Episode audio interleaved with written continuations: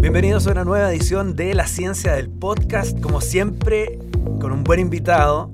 Eh, esta vez no una buena taza de café, sino un té. Es un poquito más relajada esta conversación. Y de hecho el té como que viene bien, ¿no? Claudio Araya, bienvenido. Gracias. Bueno, eh, presentado por el nombre primero, pero también con eh, lo que implica tenerte acá para hablar de un tema relevante.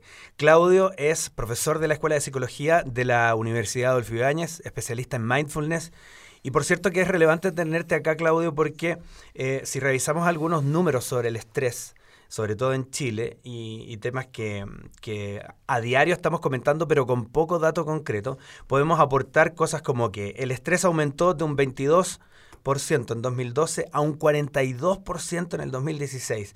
Todo esto según un estudio de la Fundación Chile y GFK Adimark. Y el 15,8% de los chilenos padece depresión, según dice la encuesta nacional de salud de los años 2016 y 2017, que es la que aplica el MinSal. Mm. Es un temazo, ¿no, Claudio? Claro, porque detrás de esos números hay personas que lo están pasando mal, que están sufriendo, que que la están pasando mal y muchas veces no saben muy bien qué hacer ante, ante la vida moderna, ante los desafíos que tenemos en la sociedad que vivimos y, y nadie nos enseñó a vivir en la sociedad que vivimos. Entonces es preocupante, además de que los números reflejan que mucha gente la está pasando mal. Eh, si uno mira esos números, detrás de esos números hay personas que lo están pasando mal, personas, familias, y por eso es interesante buscar formas de contribuir a que estén mejor, ¿no? Y que estemos todos mejor como sociedad. Cuando yo me he sentido sobrepasado, y aquí hago una confesión, para a lo mejor mm. otra vez mío, poder contar un poquitito la, estos tips y estas ideas, eh, eh, estos razonamientos que nos pueden llevar a, entrar en lo que tú nos propones, Claudio. Cuando, cuando yo me veo en una situación un poquitito sobrepasado, recuerdo este juego eh, que había en las plazas, y todavía los hay, ¿no? Eh, este juego que da vueltas eh, en círculo y que uno empuja con los brazos y que los niños se suben, una especie de carrusel, pero mm. manual, y que avanza súper rápido y uno se quería subir cuando estaba la cosa a toda velocidad. Y era mm. difícil. Mm. Y una vez que estaba arriba, es como me bajo. Entonces, es muy rápido para, para tomarlo eh, y es muy rápido para salirse. Cuando estoy arriba, de pronto se me hace atractivo, pero otras veces se me hace dramático. ¿Es así? Bueno, creo que es difícil decir si es así o no realmente. Eh, puede que hayan dos aspectos. Uno es cómo la rueda gira, efectivamente, como lo objetivo. Y probablemente vivimos en un mundo donde gira muy rápido, ¿no? donde todos los días tenemos distintas fuentes de de estrés o fuentes que nos sacan de nuestro eje. Y al mismo tiempo, eh, cómo nos tomamos ese juego. Hay gente que se lo toma muy mal y hay gente que se lo toma mejor, ¿no? como que aprende a jugar ese juego. Eh, pero sí es claro que vivimos una época muy vertiginosa, ¿no? como de mucha información, quizás más información que en cualquier otra época de la humanidad. Eh, con poca claridad. Hoy día estamos en una época donde claramente las grandes ideologías o los grandes relatos han caído y por lo tanto se vuelve más desafiante para la persona, para el individuo, eh, saber qué hacer. Como que ya no podemos recurrir a esos grandes relatos y hay que buscar quizás dentro de nosotros mismos o dentro de nuestras pequeñas comunidades formas de vida que nos ayuden a vivir mejor. Qué interesante eso. Caen las ideologías, caen esos grandes relatos. ¿Quiere decir que eso nos da una referencia, una pauta de sentirme, por ejemplo, no sé, en una, en una ideología o en un relato de cómo eran las cosas, sentir que yo tenía un lugar, eh, identificarme de alguna manera y, en el fondo este mundo más híbrido me hace sentir que no sé dónde estoy? ¿Va por ahí o, no? Seguro, claro. Eh, es más difícil encontrar referentes. ¿no? Los, relatos lo que nos dicen es, mira, anda por aquí. Nos dan como el sendero. Y nos dice también un poco lo que está bien y lo que está mal. Y hoy día vemos que los grandes relatos han caído, las instituciones están en crisis, ¿no? Mm. La, la, iglesia y, bueno, las instituciones en Chile, por ejemplo, de seguridad. Entonces, claro, si caen las instituciones que tienen estos relatos, eh, hay mucha más incertidumbre y las grandes preguntas ya no las podemos contestar desde afuera, sino que las tenemos que contestar nosotros mismos. Y eso es al mismo tiempo un problema, pero una oportunidad, ¿no? porque nos, nos hace un poco más responsables de nuestro camino. ¿Cómo podemos hacerlo? Porque si cada persona interpreta de una manera distinta su situación, imagino que mm. entonces la autonomía para poder resolver eso, eso, esas preguntas, o por lo menos hacerse las preguntas, es fundamental. Sí. Bueno, eh, yo creo que no hay una respuesta eh, igual para todos, ¿no? Creo que precisamente porque ya no hay grandes relatos que aúnen, pero sí creo que hay una, un aspecto que es importante, que a pesar de que no haya grandes relatos, los seres humanos compartimos ciertas vivencias. Eh, todos queremos estar bien, nadie quiere pasarlo mal, todos queremos tener una buena vida. Yo a veces lo digo un poco en broma en clases, ¿no? Como que nadie se despierta en la mañana y dice, ah, otro día para ser infeliz, para pasarla mal y hacer desgraciado a los demás. No, no, todos nos levantamos al menos con la intención de estar bien. Puede que para cada persona signifique distinto, ¿no? Pero pero a la base hay una intención común. Y yo creo que eso al final es a lo que podemos recurrir, como a nuestra humanidad compartida, lo digo yo, como aquellas cosas que más allá de los relatos y los roles no, nos hermanan, nos hacen seres humanos. Reconocer al otro, una vez que salgo de mi casa con ese espíritu de ya, lo quiero hacer bien. Eh, reconocer al otro que está conduciendo en la calle, igual que yo, y que necesita llegar a tiempo a un ser humano que tiene los mismos problemas? ¿Puede ayudar eso, la empatía en el otro y, no verlo como un enemigo al que tengo que ganarle el espacio para que no avance porque yo me quedo atrás? Seguro, seguro. Basta recordar que la persona que se mete en el tráfico antes que tú eh, probablemente quiere llegar también a su casa para ver a su hijo, igual que tú. Mm. Y hacerse esa pregunta puede hacer la diferencia. ¿No? No se trata que dejes pasar a todo el mundo porque tú también quieres llegar. Por supuesto. Pero sí ver al otro como alguien que tiene las mismas necesidades que tú. Y que quizás, no sé, a veces a mí me ayuda incluso pensar, bueno, a lo mejor esa persona quiere llegar al hospital. O tener como, le llaman a veces el principio de benevolencia, como creer que el otro está haciendo lo mejor posible y, y que está tratando de hacer su mejor esfuerzo para lograr algo. Y el principio de descarga que, yo le estoy tratando de dar cierta sofisticación, pero en el fondo es eh, el insulto eh, cuando te sientes pasado a llevar. ¿Ayuda en algo? Mira, lo que se sabe, hasta donde yo sé, no sé si es lo que se sabe, hasta donde yo sé, ayuda pero en el momento. Porque te descargas y sueltas eso, pero si te vuelve a pasar, va a volver a emerger la rabia, la ira. O sea, no es sustentable. No es sustentable, es como una respuesta a corto plazo. Es como pegarle al cojín para que liberes tu ira. Yo, que yo soy tan cortoplacista de repente, tengo que confesarlo. Bueno, eh, todos un poco, ¿no? Oye, pero en esta mirada a largo plazo y más, más, eh, sustentable, tú propones algo en tu libro que publicaste en 2010, el mayor avance es detenerse. Mm. Y eso sin duda rupturista. Claro. Em, es un título paradójico. Eh. O sea, dice dos, dos cosas que parecen opuestas, ¿no? Como el mayor avance es detenerse. Y, eso tiene un mensaje que tiene que ver con que al parecer seguir como, como el hámster corriendo en la rueda no nos va a llevar a ninguna parte. Y que el detenernos nos permite buscar una solución distinta a lo habitual. Y yo creo que en la sociedad en que vivimos, y a propósito de los indicadores que tú mostrabas, ¿no? Em, los niveles de estrés, de ansiedad, de depresión que tenemos, son frutos de algo más profundo, ¿no? Como una carrera y un tratar de avanzar y progresar y desarrollarnos que nos está llevando eh, o nos puede llevar al precipicio. Entonces cuando uno va hacia el precipicio, lo mejor es detenerse, ¿no? como observar, observar cómo estamos viviendo, cuáles son nuestros hábitos y buscar maneras alternativas de, de vida. Y y yo creo que la buena noticia es que hay maneras alternativas de vida.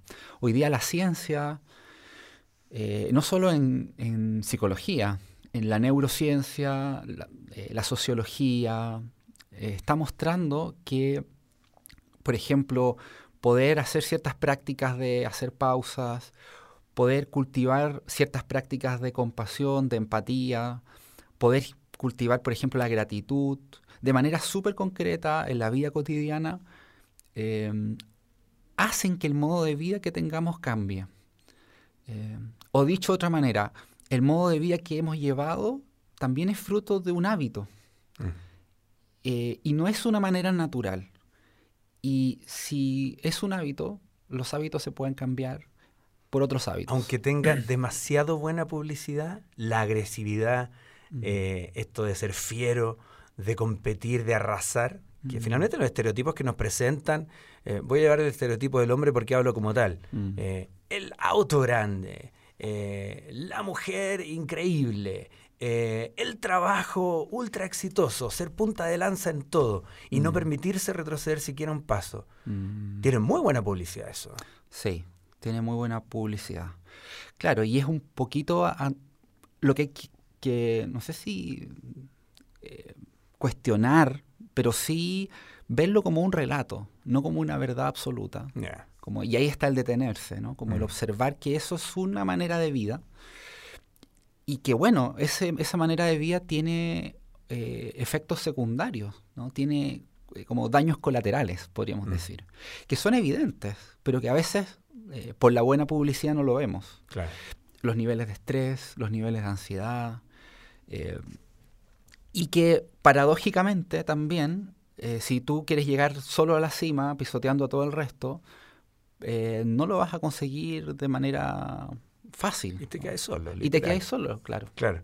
Bueno, y de hecho, eh, estos datos que tú, que tú presentas también tienen que ver con, con un contexto eh, mundial también, ¿no? Mm. De hecho, eh, no, nos ofrecías tú algunos datos para, para guiar también esta conversación sobre, sobre un estudio de la causa de los pensamientos infelices. Y esto es un, un estudio que presenta la, la, revista Science, que se llama A Wandering Mind is an Unhappy Mind. Mm. Sí, es un estudio muy interesante que se hizo con una población bien numerosa. Cuento brevemente de qué se trata. Eh, a través de una aplicación a varias personas se les preguntó tres cosas. Eh, ¿Qué estás haciendo? Eh, ¿Dónde está tu atención en ese momento? Y de 1 a 10, ¿cuán feliz o cuánto bienestar tienes? Y en este estudio que eh, participaron miles de personas a través de una aplicación que uno se comprometía a, contestar, eh, tuvo resultados muy interesantes. Eh, quizás uno de los más interesantes es que, es que el 47% del tiempo nuestro cuerpo está en un lado y nuestra mente está en otro. O sea, estamos haciendo una cosa, por ejemplo, nosotros estábamos conversando aquí, pero puede que mi mente se vaya a que tengo que hacer algo más tarde. El 47% del tiempo, es decir, casi la mitad del tiempo, estamos haciendo una cosa y pensando en otra cosa. Eh, por ejemplo, eh, estoy resolviendo una tarea que tengo en el trabajo, pero en realidad estoy pensando si mis hijos están bien en el jardín o en el colegio. algo así. Claro. Por ejemplo. O que tengo que llegar a fin de mes con tal deuda y que no sé cómo voy a mover las platas para poder hacerlo. Claro, por ejemplo. Y ahí se transforma en una preocupación. Si estás en el trabajo pensando en, la casa, eh, o si estás en la casa pensando en el trabajo. Y esa sí que es dramática. o cuando uno lleva a los niños al parque y resulta que el niño te dice, ya, pero juguemos. Sí, sí, y con, la, con un ojo desviado hacia el WhatsApp resolviendo cosas del trabajo. Y el otro como que mirando que el niño no se arranque para que no le pase nada. Pero no está jugando al final. Claro, claro. Bueno, algunos estudiosos han llamado eso doble presencia. Eh, que es como estar presente en dos lados, en tu casa, en el parque y en el trabajo, o, con tu hijo y con el WhatsApp. Pero se sabe hoy día, la neurociencia sabe que nos ha dicho que no es que podamos estar en dos partes, solo que nuestra atención se divide. Y eso genera eh, estrés, eso genera ansiedad. Eh, no estamos donde estamos viviendo. Eh, entonces, bueno, eso es algo que podemos, eso es algo que podemos hacer algo con eso. O sea, podemos hacer prácticas cotidianas que... ¿Cómo? ¿Cómo qué, se puede hacer? ¿Cómo administrar eso? Mm. Bueno, ahí aparece un poco el mindfulness como una alternativa. Es una práctica de traer la atención al momento presente cada vez que nuestra mente se vaya, porque nuestra mente se va a ir. ¿no? El cerebro humano, especialmente el neocórtex, eh, se sabe que genera pensamientos, es, lo que nos permite como humanos adelantarnos, planificar, que tiene un lado maravilloso. No podríamos haber tenido esta conversación si no la planificamos. Sin embargo, el lado un poquito no tan más oscuro es que empezamos a vivir un mundo virtual. O sea, nos empezamos a preocupar de cosas que todavía no han ocurrido. Y eso es lo que genera estrés, ansiedad, eh, preocupación. ¿Y cómo hago ese ajuste? ¿Qué tengo que hacer yo en mi cabeza para decir, ya, vuelve, vuelve? Mm. Eh, tengo que tener un, botón de, alarma. De pánico. claro. sí, un botón de presencia puede ser. Claro. Eh, con prácticas, hay maneras de practicar. Hay ejercicios cotidianos. ¿Dónde puedo encontrarlos, por ejemplo? O sea, si yo estoy escuchando, las personas que nos escuchan ahora en el, en el podcast y dicen, Ay, me gustaría tener más información sobre eso, o algún tip como mm. para comenzar. Bueno, eh, hay talleres de mindfulness, que esa es una alternativa. Nosotros aquí en la universidad, en la Escuela de Psicología, hemos hecho talleres por casi 10 años de mindfulness para el manejo del estrés. Pero no solo eso, hay, hay recursos hoy día en Internet, a través de los, de los teléfonos hay aplicaciones con las que tú puedes meditar, hay meditaciones guiadas, eh, y hay ejercicios que uno puede hacer en lo cotidiano que te pueden ayudar no a no irte, sino a que cuando te des cuenta que te vas, volver. Te doy un ejemplo súper concreto. Eh, todos en la mañana nos duchamos. Esperamos. Esperamos. Por el bien de los demás. y yo les pregunto, bueno, ¿y en qué usas? ¿Dónde está tu atención cuando te duchas? Bueno, a mí me pasa, no sé si te pasa, que uno a veces se está duchando y está súper preocupado de otras cosas. Totalmente. Para mucha gente la ducha es, es, un espacio para planificar. Claro. Bueno, ¿qué pasa si esos cinco minutos o diez minutos que te duchas, haces la práctica de estar ahí? De sentir el agua, sentir el jabón, sentir tu cuerpo, respirar. Y bueno, tu mente se va a volver a ir, pero vuelves. Cinco minutos, cinco minutos. Y eso, claro, nos puede sonar un poco loco, pero si tú lo piensas es muy simple y es algo que es cotidiano, que podríamos hacer en cualquier momento. Pero requiere práctica, requiere... Es interesante, porque además marca el punto de partida de tu día. O sea, estás, estás haciendo calzar tu presencia con lo que estás viviendo justo en el momento que partiste. O sea, como avión. Exacto. Esperaría uno. Sí, sí, sí. Y eso puede hacer una diferencia de tu día, sin dudas. Esto lo podemos hacer en lo doméstico, lo individual, pero resulta que hay una, hay una cuestión que tú me comentabas fuera de micrófono que, que me quedó dando vuelta y quisiera aterrizarlo acá en esta conversación. Em, ¿Qué pasa en este mundo de los algoritmos? ¿Qué pasa en este mundo en que parece que nos estamos capacitando y entrenando para cumplir eficientemente cosas que los algoritmos, los computadores y las máquinas hacen súper bien? Mm. Y pareciera que de pronto nuestras capacidades se miden como si fuéramos máquinas, mm. pero tenemos necesidades que son humanas. Mm. Y eso puede generar ansiedad. ¿Cómo lidiar con esa, esa dualidad, esa cosa tan compleja? Bueno, Carlos, yo creo que tú das un poco en el clavo en el sentido de que mucho de eso puede ser lo que está detrás de estas cifras de estrés, de ansiedad, ¿no? Como una sensación de desacople entre la vida, el mundo de la vida en que estamos tomando una taza de té, conversar, y las exigencias que, que el mundo nos da, nos está dando, digamos. Y claro, vivimos en un mundo, y cada vez va a ser más así, yo creo que no hay vuelta atrás en eso, donde los algoritmos van a tener más presencia. El Big Data ya sabemos que eh, va a tener cada vez más injerencia en nuestras decisiones, en las cosas que hacemos o dejamos de hacer. Hoy día confiamos en Google Maps más que en nuestra capacidad de manejar. O de preguntarle a alguien. O de preguntarle a alguien. Que te frase preguntando si llega a Roma. Claro o de preguntar al señor de la bencinera. claro. Claro. No, hoy día, de hecho hay casos muy divertidos. Por ejemplo, en el libro de Harari, este de 21 lecciones del siglo XXI, ponían el caso de, de, una japonesa que había caído a un lago en Australia porque había seguido a Google Maps. No te creo. Y cayó a un lago. ciegamente en el... Confió ciegamente, ciegamente y Google Maps le decía, sigue por acá, sigue por acá, sigue por acá, hasta que se cayó a un lago.